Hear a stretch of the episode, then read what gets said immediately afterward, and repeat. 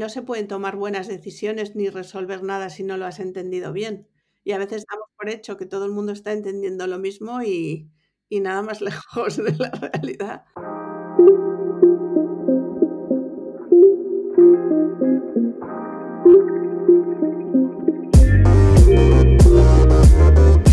Hola a todos y bienvenidos al episodio número 9 de Hipercreativo. Mi nombre es Roxana Kruger y hoy me acompaña Elena Urizar. Ella es experta en Visual Thinking, ha tenido una carrera de lo más variada y todas estas experiencias multiplican su capacidad para hoy en día ayudar a empresas y personas a mejorar su entendimiento y la colaboración a través de la facilitación visual. Hablaremos de los múltiples beneficios del Visual Thinking y de cómo iniciarse en esta metodología. Si crees que necesitas saber dibujar para utilizar todo su potencial, te recomiendo que escuches el episodio, ya que ese es uno de los mitos más comunes. Y como bien dice Elena, dibujar es un don que se puede aprender. Les pido disculpas que he tenido un fallo técnico en el micrófono y el audio no es el mejor, pero espero que a pesar de esto puedas disfrutar de la conversación tanto como yo. Ahora sí, vamos a la entrevista. Hola Elena, muchísimas gracias por, tu tiempo. Eh, bienvenida a un nuevo episodio del podcast de Hipercreativo. Y bueno, como para comenzar, eh, por si alguien no te conoce, eh, si nos puedes dar una pequeña presentación de quién eres y qué haces. Pues muchas gracias y encantadísima de estar en este podcast y en esta conversación. Pues mi nombre es Elena Urizar y me dedico al visual thinking y luego entraremos en detalle de qué es este mundo, pero bueno, mi, contexto, mi vida, yo soy de Bilbao, estudié Bellas Artes, tuve la suerte de formar parte del proyecto del Guggenheim de, Bilbao y tuve una beca y estuve como diseñadora gráfica en Nueva York. Después, eh, alrededor de esa época, estuve trabajando en publicidad, en comunicación, ahí em, tomé contacto más con los medios de comunicación, con la prensa yo soy muy fan del, periodismo y de los medios de comunicación en general. Y eso, tuve esa etapa, de ahí salté al mundo de Internet y digamos que estuve bastantes años como responsable de definición de proyectos online, como responsable de UX, cuando este, cuando este término no era tan popular como ahora. Yo estaba en ese mundo, ya cuando se popularizó me cambié a otro con nombre, con nombre raro habitualmente vivo en Madrid, pero ahora combino Madrid, Mallorca, Bilbao. Ese es mi, triángulo. Yo soy una enamorada de Mallorca.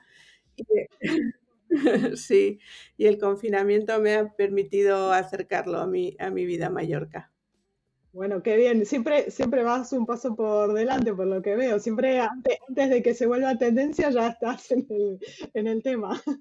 Eso no sabemos si eso es bueno o malo, pero a mí me pasa. Muy bueno, muy bueno porque no, tienes muchísimo entonces para, enseñarnos a todos nosotros.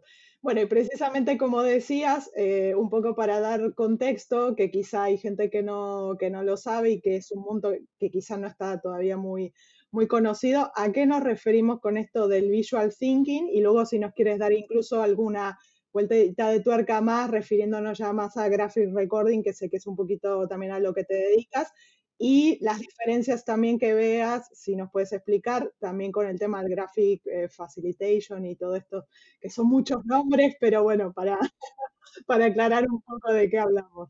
Sí, pues bueno, al final el, el Visual Thinking eh, pues es un, un lenguaje creativo que, que entiende la representación visual como una herramienta para el entendimiento. De hecho, yo me presento a mí misma como una herramienta para el entendimiento cuando estoy en, cuando estoy en mi trabajo. Entonces, al final es también un poco sacar las representaciones visuales o dibujos, ¿no? Dibujos, a veces yo uso el dibujo, que me encanta el, término y es mi lenguaje natural, pero sí que a veces parece que tiene un sesgo como artístico, ¿no? Que parece que hay que dibujar bien o mal. Entonces hay que quitar esa parte de si está bien dibujado o mal dibujado, sino que sirva como, como herramienta para expresarnos, ¿no? Por eso uso mucho lo de representar ideas. En el fondo, por ejemplo, igual hacer un esquema, ¿no? Es, es, sería como la, la primera prueba para confirmar que has entendido algún contenido, que has organizado la información. realmente para mí grandes palabras clave de este mundo visual que utiliza dibujos y textos, pero se trata de eso, de, que nos sirva para entender una idea, un concepto. Para mí es un lenguaje de síntesis, es un lenguaje que ayuda a organizar la información con el propósito de, que la entendamos mejor y que la podamos comunicar. Entonces, el paraguas del visual thinking es, amplio, ¿no? Y sería un poco sacar de la caja del arte al dibujo y expandirla a lo largo y ancho del mundo para que a la gente nos sirva para, para entender cosas, como he dicho antes, para comunicarnos y también, muy importante, para aprender. Porque al final una frase que a mí me gusta mucho decir es que si eres capaz de, representar algo es que lo has entendido y si lo has entendido y has invertido ese tiempo en representarlo, te lo aprendes como consecuencia, ¿no? Si, si se pierde ese miedo y quizás esa pereza o ese rechazo, a yo no sé dibujar, si atravesamos ese, esa puerta cósmica y le perdemos ese miedo, yo creo que la, la consecuencia es, es, beneficios enormes en, términos de aprendizaje, de comunicación y de, y de entendimiento. Entonces, ese sería un poco el, el, paraguas, ¿no? Y también por dar un poco de perspectiva histórica, que seguramente sea más amplia, pero, pero sí que en los años 70 eh, surge un poco este, esta utilización del, del lenguaje visual, del lenguaje que utilizaban diseñadores, arquitectos, Mm, gente que se expresaba de, esta forma más, más visual por, razones de, su, de las características de su trabajo, utilizarlo en consultoría y en otros espacios donde, de donde la colaboración, vaya que esa es otra de las palabras clave que me viene ahora, donde la colaboración es necesaria para conseguir una, un trabajo más, más rico, más interesante y que recoja la, la voz de todos. Entonces, en la bahía de, de, San Francisco, donde han surgido muchas otras cosas, es donde empieza a haber un reconocimiento de esta actividad como una profesión o como una herramienta que podría ayudar a las organizaciones a, al desarrollo de, de su trabajo, al fin y al cabo. Claro. Y en, el tema de este graphic recording ya más, eh, más puntual, que es eh, un poco a lo que te dedicas, ¿qué, ¿cuál sería la diferencia o dónde es eh, que esto, mm, digamos, se utiliza más o por si nos puedes dar un punto de contexto? Claro, como hemos dicho, ¿no? Al final el visual thinking sería el paraguas, ¿no? De animarnos a utilizar representaciones visuales para, pensar o para, y para contar cosas. El graphic recording hace referencia más al registro gráfico en directo, donde una persona como tipo yo un profesional de, de este mundo captura en directo, procesa esa información y la representa gráficamente, en, normalmente en un mural grande, como como se suele ver en, las imágenes, en un, mural grande. Esto va cambiando como todo y además este año más, más que nunca, pero una de, digamos que la característica es captura en directo, procesar la información de lo que está pasando en una sesión de trabajo, en una conferencia, en un evento, para traducirlo a, a un mural donde según el caso y según el propósito de esa sesión, se pueda o bien seguir trabajando sobre ese mural o que sirva como registro gráfico o documentación de lo que se ha hablado. Entonces ahí estaríamos hablando del graphic recording o, registro gráfico o documentación gráfica. Depende un poco en los, los que hablamos en, en, español, pues al final depende en qué país estés, utilizas una palabra, una palabra u otra. Y la facilitación gráfica, digamos que todo esto con miles de reservas, pero el matiz estaría más como que utilizamos ese lenguaje visual para ayudar a facilitar esa sesión o a que, o que el profesional que está, que está actuando en ese momento interactúa más en, la, en el contenido. No, no digamos como que por hacer una, una explicación sencilla y, y, seguro que injusta por muchos lados, pero si estamos haciendo graphic recording, miramos a la pared y si estamos haciendo facilitación gráfica, de vez en cuando nos damos la vuelta. Una combinación también habitual de trabajo suele ser que una persona que, está ocupándose de la facilitación cuenta con la, con la colaboración de otra persona haciendo registro gráfico o combinando, ¿no? Pues mm, dando un poco de soporte a la sala. Entonces, digamos que si estás haciendo facilitación gráfica, tienes algo más de interacción con, la, con los participantes. Dicho esto, esto es, depende tanto de, la personalidad de la sesión, del momento, del, del objetivo, del propósito de que se quiera conseguir. Otra de las también de las razones de la existencia de este trabajo es recoger esa, esa inteligencia colectiva o, ese, o esa reflexión compartida. Al final, cuando estamos haciendo ese registro gráfico, estamos al servicio de un grupo por, por eso lo de que al final los dibujos son importantes siempre y cuando sirvan para el entendimiento. O sea, ese estilo de dibujo que utilices, por un lado, depende de tu estilo personal, por supuesto, pero por otro lado, de cuál es el propósito de esa sesión, porque quizás con, en alguna sesión con solo palabras y flechas basta, porque es un diálogo de muchas personas. Yo, por ejemplo, hice, estuve eh, ayudando en una sesión que eran empresas y, entidades sociales y eran como 50 de cada tipo. Entonces hablaban entre ellas, entonces era recoger como ideas clave en este caso y conectarlas con, flechas, porque al final también eso es un es, es una o sea, al final el propósito de tener un mural grande donde se va recogiendo todo lo que, lo que pasa, como decía antes, está, lo que pasa en esa sala es apoyar al, a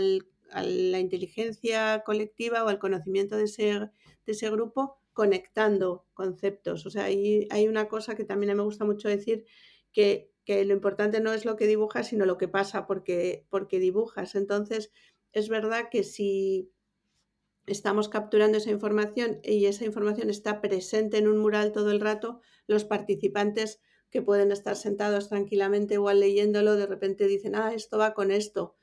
Al contrario de si igual se está ofreciendo la información de manera secuencial. Imaginamos un, PowerPoint, que, que, no tiene nada malo el PowerPoint, pero es verdad que igual pasa una slide, pasa la siguiente, pasa la siguiente, contra estar viéndolo todo a la vez y decir, ah, pues mira, estos son estos van con estos. Una de las también de, la, de lo, que, a lo que traemos nosotros o cómo contribuimos al entendimiento es porque a través de los colores o las representaciones gráficas jerarquizamos la información, la conectamos, podemos, digamos, eh, trasladar a la audiencia que esto es un concepto más grande y que hay conceptos que van asociados, ¿no? Vas haciendo como como agrupaciones eh, en el momento que facilitan el entendimiento.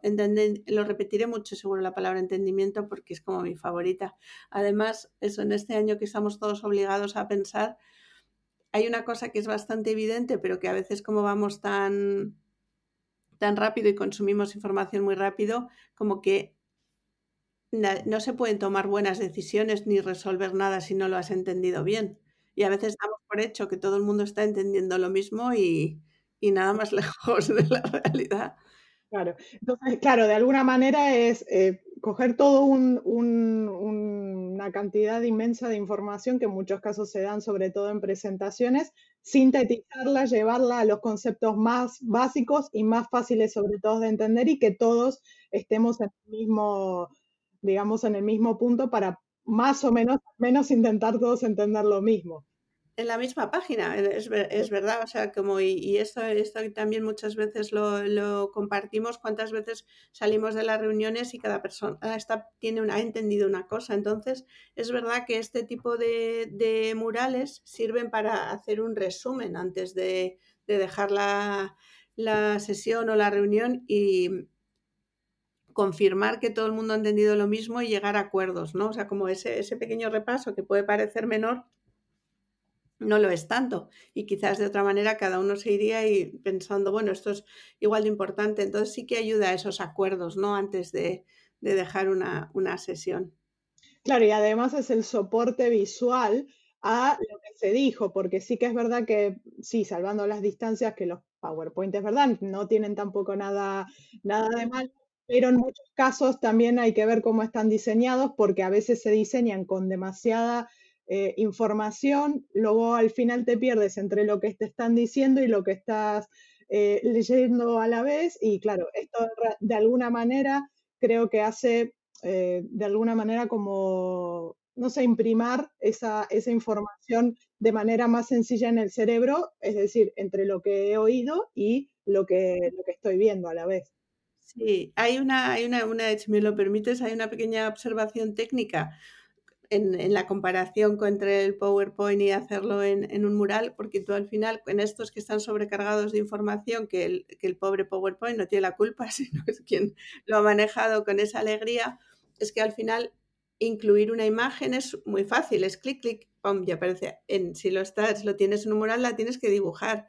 Igual te lo piensas dos veces si vas a añadir un pavo real en una página que no pasa nada. O muchas veces, un ejemplo que, que, que a veces es es como un poco, es un poco obvio, ¿no? Pero cuando eh, y quizás tienes una, una, slide, una diapositiva donde se está contando una planificación o un, un espacio donde se habla del, del, tiempo o cualquier, cualquier eh, eso, situación donde intervenga el tiempo, se añade un reloj y dices, no hace falta, ¿no? O sea, ya pone horas. O sea, como que sí que hay una cosa y que yo eso repito muchas veces, o sea, revisa la información y si realmente aporta o no aporta, ¿no? O sea, como que, y esas redundancias muchas veces son ruido en una, en una imagen, en, una en una lámina o en lo que sea, ¿no? Pensar aporta o no aporta.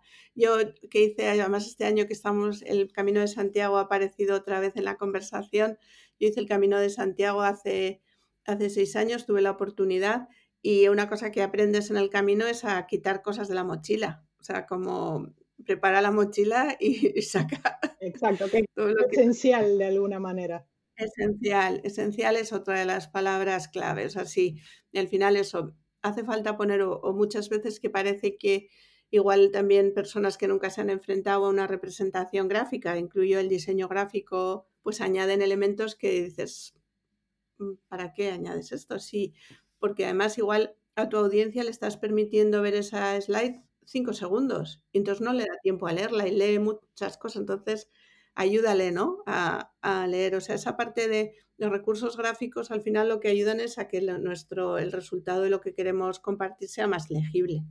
Sí, más, más entendible y que realmente nos quede la información que, para la cual estamos ahí probablemente. Exacto, exacto. O sea, no, no tanto solo que los dibujos es, eh, ayuden a, a, recordar que también, ¿no? Que sean anclas, pero también simplemente usar el color con intención, que sirva para agrupar contenidos, para... el otro día, por ejemplo, tuvimos una sesión eh, con, en, utilizando la herramienta Mural y las personas que participaban no, no, la conocían. Entonces había como un debate de, pues vamos a dividir y estructurar todo la, toda la, la zona donde tienen que utilizar los post-its para que pongan aquí tipos de contenidos diferentes. Y entonces dices, bueno, con que elijan de un color diferente el post-it ya está. Entonces ya está. Entonces el, color en, en este mundo del visual thinking sí que es algo que hay que entender como un ayudante para ordenar información y para conectar conceptos, no solo para que quede más bonito o más feo. Y en muchos casos el tema de la jerarquía, el contraste y todo esto que viene del mundo del diseño en general, eh, esto también refuerza eh, mucho de, lo que vemos, precisamente. Sin duda. Pasando a un tema que creo que es como una especie de mito y es lo que creo que todos los que primero escuchamos sobre esto del visual thinking siempre se nos viene a la cabeza es el no sé dibujar. ¿Qué tanto tiene esto que ver en el, en el tema? Porque he escuchado a mucha gente decir que esto en realidad no es en lo que nos tenemos que centrar y que hay otras cosas muchísimo más importantes. A ver si nos puedes eh, dar un poquito de claridad en este tema. Bueno, pues al final eso es un poco también como comenzamos al principio, ¿no? Que la palabra dibujar parece que tiene, tiene sesgo, ¿no? De artístico, de si que tienes que dibujar bien o dibujar mal. Y como alternativa a eso, yo por eso uso representación visual, pero es verdad que a veces queda como un poco ajeno, ¿no? ¿Qué es representación visual? Entonces no sé si es mejor una cosa o, o la otra. Entonces, al final se trata un poco de intentar romper esas barreras y en, eso, en, un, en, un libro yo escuché esta, esta formulación que me pareció muy acertada, ¿no? que es como recategorizar el dibujo y sacarlo del mundo del arte y entenderlo como un lenguaje simbólico que sirve para, para contar cosas. Entonces, la técnica básica para ser capaz de representar algo es bastante es bastante sencilla. Es verdad que te tienen que enseñar, pero yo ahí también uso, acudo al ejemplo del deporte y, del, y de la carrera. Yo soy una deportista falsa, pero durante siete años de mi vida corría con regularidad y he llegado a correr una maratón y varias medias maratones. Pero es verdad que si no me llega a decir alguien qué zapatillas tengo que coger, cómo tengo que entrenar, cómo tengo que calentar, nunca hubiese llegado a correr. Claro, la técnica es muy sencilla pero sí necesitas un poco que alguien te abra. Yo estas pequeñas técnicas, a mí me gusta llamarlo también como abrir puertas, ¿no? Mira, pasa por esta puerta y luego no es, no es tan difícil. Entonces, al final, pues hay técnicas y metodologías para, para aprender a hacer esas, para romper, sobre todo romper esa, esa primera puerta, ¿no? Que es como, si aquí diríamos como que la, en la curva de aprendizaje el escalón primero es muy alto pero una vez que lo pasas, y más de miedo, ¿eh? no porque técnicamente sea complicado, ¿no? Es como, como una vez que lo pasas ya eh, superarlo. Entonces sí, hay, hay, hay metodologías que, que se dedican a, a, a, enseñar y a romper esa barrera de no saber dibujar. Pero fíjate, para mí la principal barrera es un poco lo que decías cuando la gente dice no sé dibujar, es más mental, ¿no? De ah, es que a mí no me va a salir, a mí no me, a mí no me va a salir.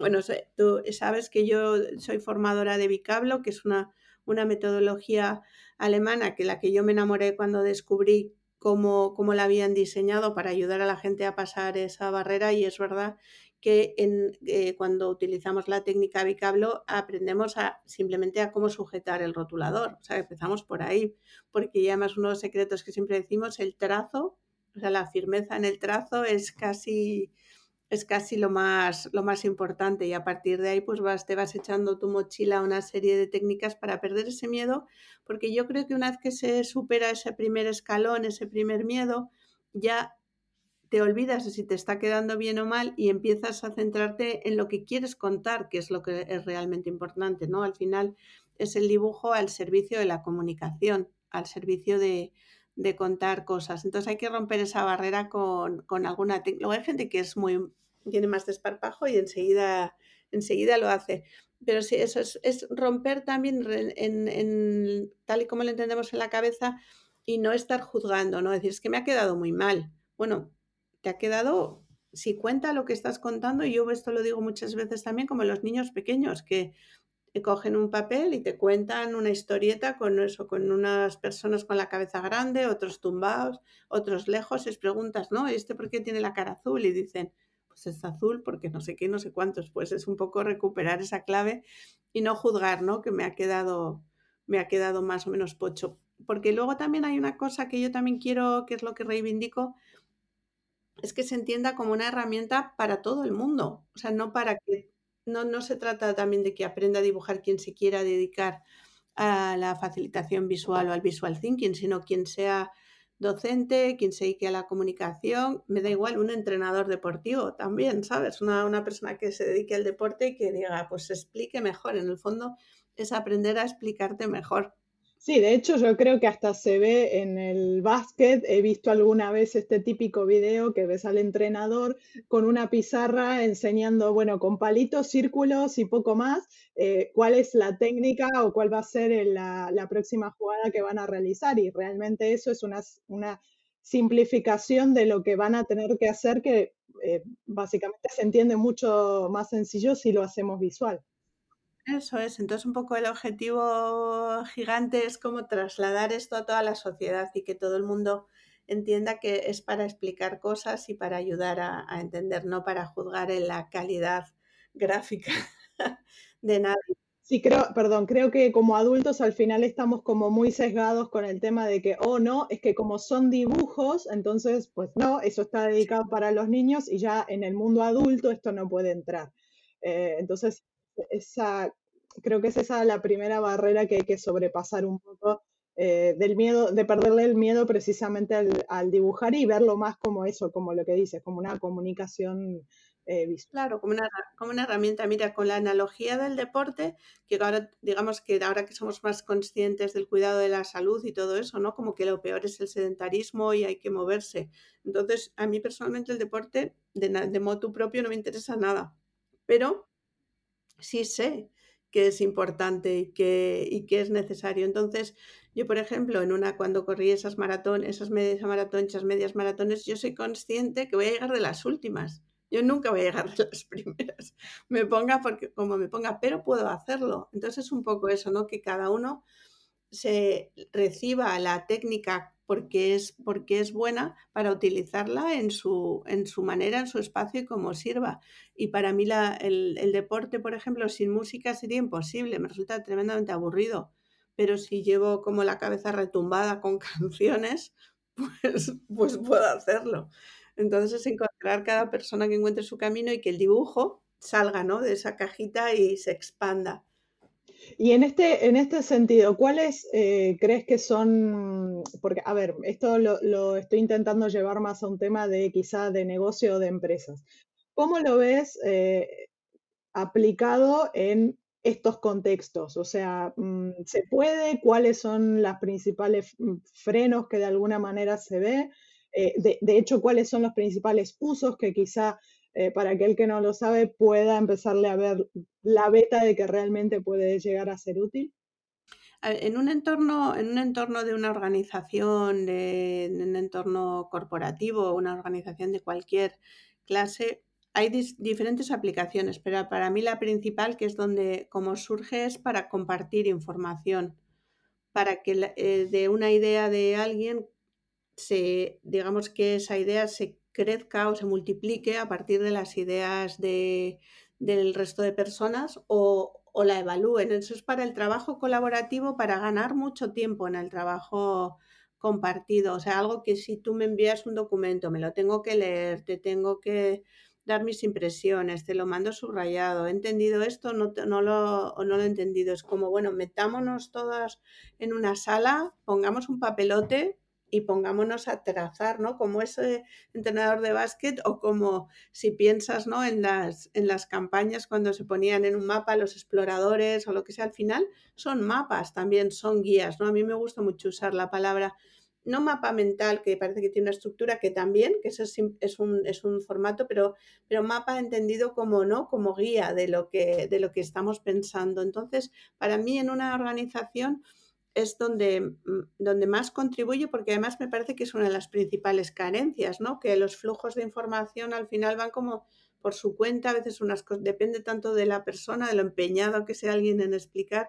Entonces, simplemente un papelote pegado, unos rotuladores, claro, unos rotuladores también gruesos. Ahí también nosotros cuando, cuando trabajamos con Bicablo animamos a utilizar rotuladores gruesos para que se lea mejor. O sea, es simplemente para que en la distancia, en el trabajo en grupo, podamos realmente leer y entender lo que, lo que estamos haciendo. Entonces, es, un poco una, manera de, refinar ideas o hacerlas crecer, pero ya de empezar a hacerlas realidad, ¿no? Cuando alguien tenga una visión, un proyecto, traducir esa visión o trasladarla a una representación visual que empiece a convertirla en, realidad y que, y que se comparta y que incluso la dejes pegada unos días y alguien pueda pasar y añadir algo y decir, ah, pues aquí yo o os había olvidado esto, ¿no?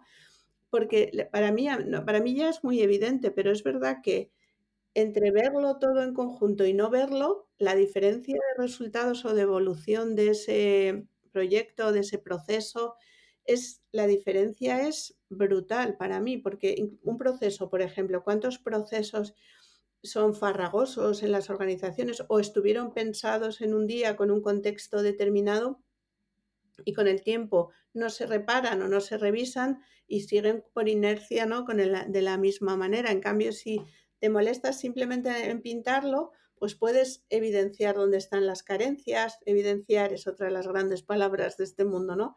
Evidencias, pues aquí hay una redundancia, aquí hay, o muchas veces, y a mí me ha pasado en distintos trabajos que de repente me llega una información que dices, bueno, pues este proceso es muy difícil, es muy largo, y entonces lo empiezas a, a desmenuzar y ves que dentro del proceso están metidos eh, parámetros de tiempo o de dinero o de recursos. Dices, no, el proceso es este y estos elementos entonces, cuando hablaba antes, hablamos del color o de las representaciones, de repente vas como despejando cosas, como si de cuidases un jardín, ¿no? Vas despejando lo que no es y dices, el proceso es este, igual el proceso no está mal, pero todo lo que se le ha ido añadiendo por encima lo ha ensuciado. Entonces, para ayudar eso a evidenciar y a entender lo, que está pasando en un, en un contexto de una organización, para mí la diferencia es brutal. ¿Cuál es la barrera? Lo que decías antes, bueno, pues al final la gente coge un papelógrafo y dice, pinta un monigote malamente y entonces se desanima.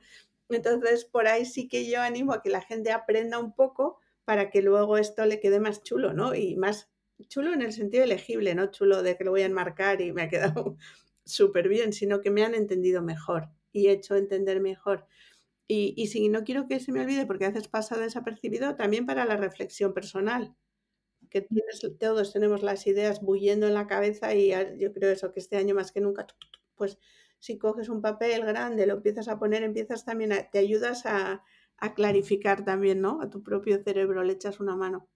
Claro, de hecho creo que en algún punto, eh, de hecho se dice con, por ejemplo, el tema de las páginas web, saliéndonos un poco de tema, pero que somos, somos personas que en general escaneamos la información. Por lo tanto, también si se nos pone de una manera más sencilla, incluso hasta la explicación de un proceso, como decías, en vez de que sea un documento de 20 páginas de puro texto, el cual al, seguramente a los cinco minutos de leerlo, ya ni siquiera recuerdo lo que he leído en la primera página, pues si lo pones incluso de una manera más sencilla, como lo que decías, incluso a veces tan solo con eh, títulos o flechas o algunas palabras clave, ya eso me permite interiorizarlo de otra manera y realmente captar cuál era la información que necesitaba saber, fuera de todo lo demás.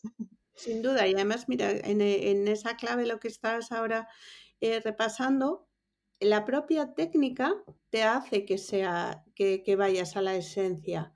Como, como, el resultado, la representación gráfica es sencilla, no puedes, un poco volviendo a lo que decíamos el PowerPoint, que tú puedes, ah, voy a poner esta galería, entonces le pongo un color y un degradado, que lo único que hace es confundir, o sea, lo hace todo más, más pesado de, de leer. Yo soy un poco policía de esas cosas, ¿eh? también de decir, pero es verdad que a mí me rechina mucho, ¿no? Esto, esto quita lo que, que, sobra. Entonces, en este caso, como la técnica es muy, es muy sencilla, eh, digamos, de, de, de producir, pero tienes que, el, tu ritmo es, es, tu mano. Entonces, igual no te vas a poner a hacer una cosa súper elaborada porque no tienes tiempo y, no hace falta. Entonces, la, digamos que la técnica te, casi es un poco la magia que tienes, como que te obliga a, ser, a representarlo de, manera sintetizada y esencial, porque si no te estarías tres días haciendo. Entonces no, no, se puede y, y, y ayudas a tu cerebro a filtrar de esa manera. Sí, filtrar el ruido este que en muchos casos se tiene, sobre todo en documentos o en presentaciones o mucho de esto donde se quiere compartir demasiada información y al final no se comparte nada, porque al final de todo eso no nos ha quedado prácticamente nada.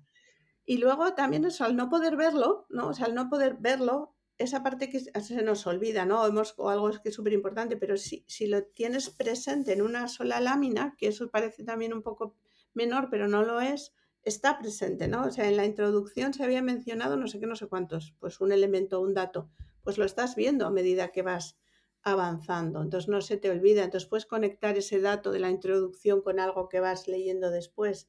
Entonces yo creo que es una, herramienta bárbara para, para el entendimiento y el aprendizaje. Sí, por lo que veo tiene muchísimos beneficios, eh, tanto a nivel, como decías, personal, eh, de alguna manera para recabar muchísima información y poder verla y analizarla de manera sencilla, y luego también en el ámbito corporativo en donde precisamente se maneja mucha información, no solo a veces entre, entre compañeros, sino cuando hay una explicación de un documento sobre un proceso de trabajo. Entonces, toda esta posibilidad de sintetizar, de simplificar, de resumir y de que realmente nos quede la, la esencia de lo que queríamos comunicar. Eso es. Y, y también en ese sentido, yo no, porque a veces parece que este formato reemplaza a un texto más largo. Yo no digo que reemplaza, yo lo que digo es que te ayuda. Imagínate que tú tienes un texto, una tesis o un documento profundo, pues lo acompañas con un resumen visual y ya sabes que se va a estar hablando de no sé qué, no sé cuántos en profundidad en tal capítulo, ¿no? Entonces lo buscas y profundizas. No es un no reemplaza, pero sí que es como ayuda ayuda a la comprensión. Y luego yo sí recomiendo mucho hacer que lo haga cada persona también, ¿no? Porque si también te lo, te lo dan siempre hecho, ese proceso de, de, procesado, valga la redundancia, no lo haces. Entonces, ponerte manos a la obra te ayuda, te ayuda a aprender. Y eso, y yo ahora, por ejemplo, que es lo que digo, en este momento que estamos tan caotizados de información de todo tipo de forma, formato, con todos líos, digo, eh, hace poco pensaba, digo, igual es el momento de empezar a tomar apuntes todo el rato. porque, porque es como tanta información que no, no, no nos da tiempo ¿no? a procesarla y a sacar nuestras propias conclusiones. Sí, de hecho recuerdo eh, haber visto, no sé si de hecho no fuiste tú la que lo recomendó en alguna clase o esto, esto de, por ejemplo, coger una TED Talk y, e intentar escuchar que son precisamente, son presentaciones o, charlas cortas de al igual 10, 15 minutos, pero de las cuales puedes coger precisamente la información y sintetizarla y la verdad que se ven por ahí unas representaciones gráficas muy chulas de, de todo esto y cómo realmente te queda la, la esencia de la, de la información. Sí, esa es una buenísima práctica porque además este tipo de charlas ya están bien diseñadas, ¿no? Para hacer para no enfrentarte a la primera vez, ¿no? A dibujar cosas que son muy pesadas o gente hablando sin orden ni concierto. Eso es una buenísima manera de, entrenarla y es muy gratificante, ¿eh? Lo como dices, porque todos los resultados son súper chulos, a todo el mundo le sale bien, todos están bien. bueno, eh, algunos quizá discrepan, pero bueno, es verdad que sí, que al principio un poco, sobre todo cuando ves a otros que están un poco más eh, ya metidos en la técnica y que te hacen unas cosas que, vamos, parecen de, eh, de, bellas artes, de, de hacer una pintura, pero bueno, sí, sí que es verdad que... Bueno, pero, pero eso es un poco recuperando lo del deporte, o sea, luego hay también eh, algunos nos dedicamos a esto todo el rato, entonces al final tienes que especializarte y, y, mejorar porque es un tema de práctica, así como los deportistas o quien toca el piano, los músicos, tienen que estar practicando, practicando todo el rato. Y, quería preguntarte, ¿hay alguna, eh, algún evento o algún proyecto en el que hayas estado que te haya impactado de manera eh, más profunda, quizá por cómo has visto cómo ha reaccionado la gente o cómo, eh, cómo has visto el impacto precisamente del visual thinking? La verdad es que es que son, son todos, porque es muy, es muy o sea, es muy especial. el resultado es, es brutal. Te, puedo repasar algunos que tengo especial cariño por, por distintas razones, pero yo al final me enamoro de todos, ¿eh? o sea que me cuesta un poco elegir, pero por ejemplo yo he participado en, en un festival que se llama Safe Posidonia en Formentera en, durante en dos ediciones, entonces es verdad que la, la temática me gusta, me interesa, había muchas voces, además eran, al final es un festival ¿no? que conecta mensajes eh, sobre sostenibilidad con también la realidad local, ¿no? que eso es muy, es muy interesante y me gustó mucho porque eh, en el primero, cuando en el primero que participé no, no sabían muy bien qué era lo que iban a tener, pero luego en el siguiente ya me llamaron y todos los murales del anterior estaban guardados y enmarcados, entonces formaban parte de, de la sesión y me, o sea, cuando a mí eso, lo que más me, al final me llega es cuando me ha pasado también en una consultora que de repente había hecho, habíamos hecho una sesión y luego diez meses más tarde o algo así, dice, aquí tenemos, vamos a continuar, Elena. Y lo desenrollan y lo sacan. Entonces cuando sientes, ¿no? Que, que sirve así, me, me gusta me gusta mucho cuando, cuando veo que sirve, ¿no? que, que, que, se sigue utilizando, que tiene una vida posterior, porque yo muchas veces digo, pues pintadlo o ponerle cosas. No, no, no le vamos a poner nada, porque que está muy chulo, que nombre, que esto es una herramienta de trabajo, haced con él lo que, lo que queráis. Entonces a mí me emociona mucho cuando hay de repente esa, esa, esa continuación. Y luego a nivel personal, pues una, una cosa que me pasa, una anécdota, pero me parece muy divertido, uno al final, cuando, cuando estás haciendo graphic recording, el, estado de concentración es altísimo. O sea, una vez que o es como que calientas y arrancas y ya el resto de lo que pase por detrás tuyo te da igual que haya una persona que 3.000. Te, te olvidas, ¿no? la atención es tan, tan alta. Entonces hubo un evento en el que estaba en, en, un palacio de congresos en, en, Barcelona, un congreso de recursos humanos, y me proyectaban en grande. Yo, yo te olvidas que, la primera vez dices, ah, es tremendo, pero luego te, te olvidas. Y luego me encontré al de tiempo una persona que había estado en esa, en esa sesión y me decía, claro, es que lo iba siguiendo y decía, además de repente vas y vuelves a una cosa que habían dicho hace media hora y dice, pero ¿qué hace?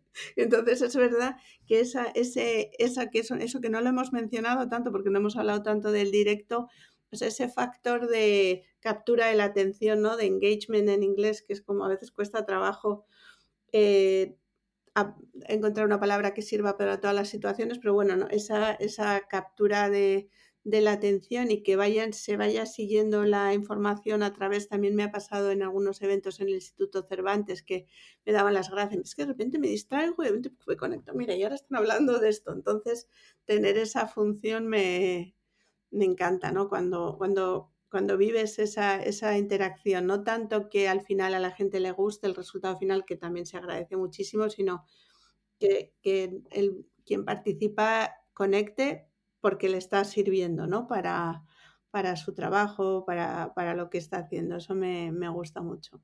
Es cuando me quedo más contenta.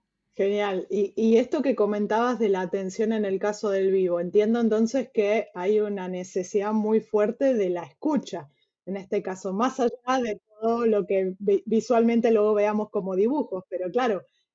Absolutamente. Yo muchas veces he llamado a mi trabajo el arte de escuchar.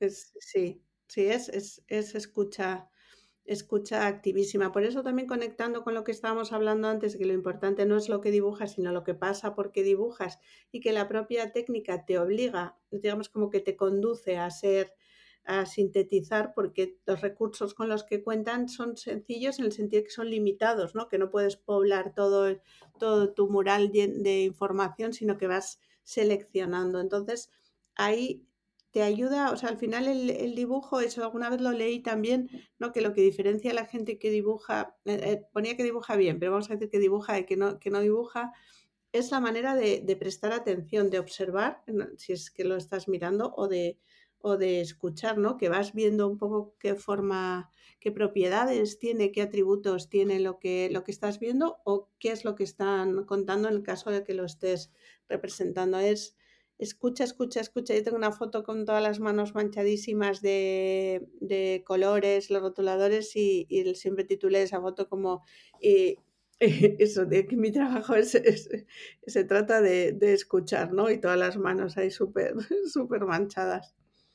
Es genial. Y entonces, ¿Hay algún tipo de consejo o primeros pasos que le podamos dar a gente que quizás se quiere iniciar en esto, ya sea de visual thinking o luego incluso eh, ya meterse algo más concreto como puede ser graphic recording? ¿Algunos primeros pasos que puedan dar eh, que creas que son necesarios o relevantes fuera del hecho de que la gente se quede con que no, es que tengo que aprender a dibujar? Pues ahí al final también es tirar, ¿no? De, quien, de quien sobre todo ha diseñado maneras de, explicarlo bien, que para mí es Picablo, por un lado, que más allá de que yo forme parte de, su mundo, que, sí, es que realmente yo la primera vez que vi un taller suyo me quedé impactada porque lo hacen tan fácil. Mi hermana que asistió a uno me regaló una frase que decía, no puede ser casualidad que a 16 personas le salga, ¿no? Tal y como lo cuentan. Pero luego hay un montón de también de gente como Brandy Agerbeck, que es una de, mis grandes referentes en la, en la, facilitación visual. Yo fui a Chicago a aprender en su lab y que tiene ahora los tiene online también. Dan Rome es un gran referente también, David Siebert. Yo empezaría curioseando con los grandes nombres, viendo libros y luego en cualquier camino que, que se inicie, ¿no? De, de, aprendizaje y de técnicas, porque al final también tienes que conectar con, con quien te lo vaya a enseñar. La gran palabra que la voy a repetir varias veces como en el mago de Oz, para que es practicar, practicar, practicar. Practicar, practicar, como en el yoga, como en el deporte, ¿no? Porque al final en el, esto que también lo robo del mundo del yoga, hay que practicar. O sea, no se trata de hacer acrobacias, sino de hacer la misma postura muchas veces hasta que tu cuerpo la empieza a incorporar. Entonces, y yo creo que para eso también hay que divertirse, ¿no? Haciéndolo y, buscar, buscar temas. Lo de las charlas estaría muy bien, pero sí yo recomiendo fijarse sobre todo en quien ya ha procesado esta información para, para compartirla y entender que no es una técnica artística solo, sino es un, es un lenguaje de, de, comunicación. A mí me encantaría que las clases de arte en los colegios sirviesen como herramienta para aprender todo lo demás. Claro, sí, sí, sí. Al final es que, no, de hecho, nos quedamos en que a veces hacen, si es que tienen suerte aún, hacer algo de plástica para que quizá aprendan a dibujar, pero poco ahí se queda, se queda estancado en solamente esto y en realidad no se lleva eh, mucho más allá y solo aprendemos a cuáles tienen que ser las respuestas correctas, y mm, pero muy poca cosa, que luego al final toda la parte creativa se queda, se queda bloqueada o se queda eh, hundida debajo de toda esa información que precisamente se transmite en los colegios. Claro, y, además también porque entendiendo que esa, o sea, al final la creatividad son posibilidades, ¿no? Te, es despertar la imaginación, que es otra de mis palabras favoritas, para luego ir desenvolviéndonos en lo que la vida nos va llevando y que nada, no, que los problemas no nos asusten, ¿no? Y que tengamos recursos para hacerlo. Pero dibujar es una técnica de estudio efectiva. Al final, en tantas clases, ¿no? Que los profesores dicen, tenéis que hacer esquemas, pero si no tienes una técnica para hacer esquemas o te dan pereza, simplemente pues no los haces. Entonces, si aprendes que el color es tu aliado para organizar información, ya igual lo entiendes de otra manera, ¿no? Sí, incluso, también hasta tengo la sensación de que está mal visto porque a veces hay gente que hace esto de los garabatos eh, de pronto en clase y está mal visto que hagan estos garabatos y en realidad es todo lo contrario. Esta, esta propia gente luego cuando le preguntas, pero ¿por qué has hecho? Es que nada, estaba escuchando y mientras estaba, eh, mi, cerebro estaba procesando esa información haciendo un garabato. luego te que al final eh, esa, esa, de alguna manera técnica ya la estaban aplicando sin darse cuenta. Exacto, exacto. Es un poco reconocer algo que parece como menor o, o periférico, complementario, que tiene un poder mucho más, más potente del que, no, del que hemos pensado y está al alcance de todo el mundo, ¿no?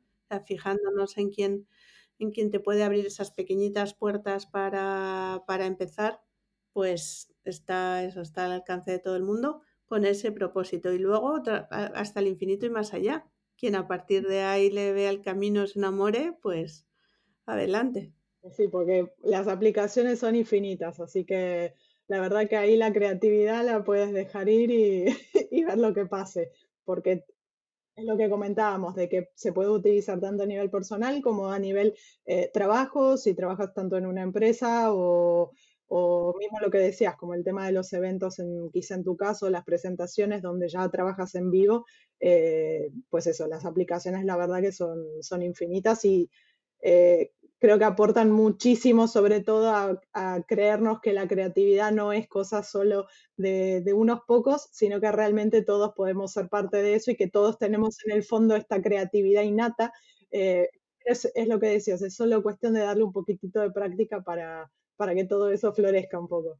Eso es, y buscar esas pequeñas puertecitas, ¿no? Que se puedan abrir para pasarlas y, perderle el miedo y, eso, pues como al final es como cantar, cocinar, hacer deporte, es beneficioso para todo el mundo y, aprender a cocinar no te hace ser una persona que se dedica ni que vaya a abrir un restaurante. No, no, no, no, no, exacto. Sí, es, es, una parte más de, de, aprender, de aprender cosas, realmente. Y por último, quería preguntarte, eh, ya para finalizar, eh, si hay algún proyecto en el que estés ahora trabajando ahora mismo, eh, que te haga ilusión o te emocione, que nos quieras compartir, para luego ir siguiendo tu camino. Pues mira, ahora a mí, a mí, mira, en este, en este espacio y que hemos podido hablar un poco de animar a la gente, yo creo que un poco mi, una, no sé si es mi misión en la vida, pero una de ellas es que el dibujo se entienda como, como una herramienta para entender y para, y para comunicar. De momento en el, en el próximo año será enseñándolo, ayudando a la gente a hacerlo y ya veremos cómo, pero insistiendo y insistiendo en que todo el mundo todo el mundo lo puede hacer. Y luego es verdad que sí, cuando participas en eventos o en sesiones y, y, la gente ve que los dibujos ayudan a que pasen estas cosas, sí que creo que contribuye a, a, que se desarrolle más. Porque si me preguntas por proyectos concretos el año que viene, te, te diría pasar más tiempo en Mallorca y no sé si... porque es verdad que todo, todo lo planificado el año pasado se le ha dado la vuelta y es como que este año dices, bueno, y ahora como debajo de la nieve, ¿no? Que ha pasado en Madrid. Ahora ver qué hay debajo de la nieve y qué, y qué recogemos. Pero sí que con los talleres y ayudando que la gente, por ejemplo, si lo que me estamos hablando de, de que la gente lo utilice para aprender, acercarlo al mundo de la educación, me encantaría, porque me parece importantísimo, tanto para quien se dedica a enseñar como para quien le toca aprender, porque es verdad que venimos también en la educación, que creo que necesita mucha ayuda y creo que profes hacen, hacen una, una, labor, una labor increíble. Sí que es verdad que hay que como que romper eh, para mí fronteras que, que están muy, muy cerradas, creo que este es un lenguaje que rompe fronteras también por otro lado, por otro lado, es trans, transidioma, pero, pero sí como que hasta ahora parece como que si alguien está emitiendo una información, la aprendemos. Y eso no está tan claro, ¿no? O sea, enseñar al final creo que exige más ese, ese momento compartido de yo te cuento esto, tú que has visto, ¿no? Como ayudar a esa, a esa interacción, porque tú igual me, puedes estar contando, yo te puedo estar contando muchas cosas, pero si he desconectado, no lo estoy aprendiendo. Exacto, sí, sí, sí. Sí, al final es eh, quizás esto de buscar más la colaboración, buscar más la, posibilidad de que realmente todos nos entendamos con un idioma común, de alguna forma.